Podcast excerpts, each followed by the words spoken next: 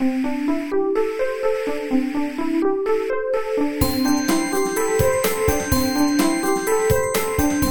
速中文，Slow Chinese。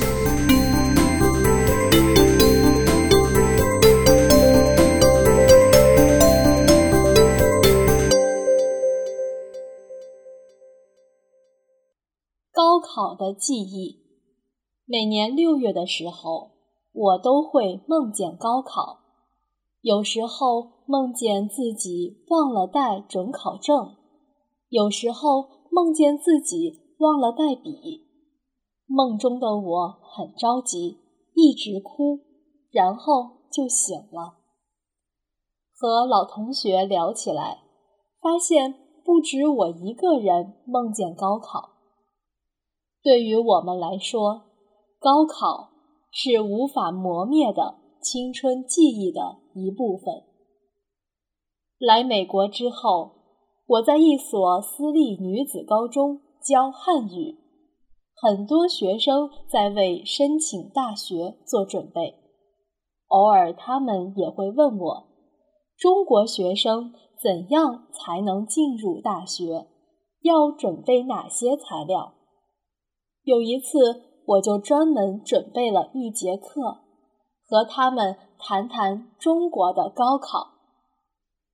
在中国，小学一般是五年或者六年，中学分为初中三年和高中三年，高考常常在高三的六月举行，每年只有一次，错过了。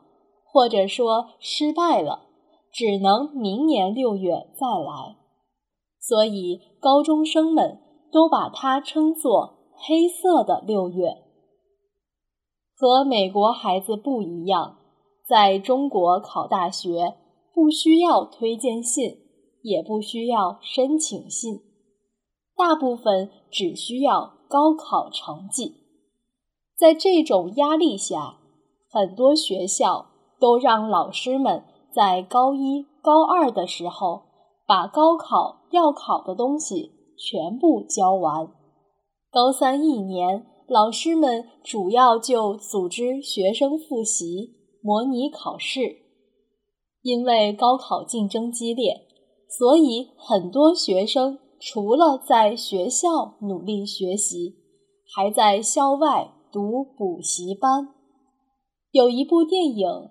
反映了高考学生老师们的生活状态。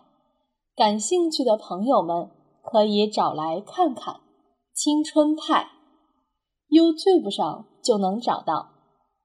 如果有一些特长，比如美术、音乐、舞蹈、乐器、体育等等，就可以稍微轻松一些。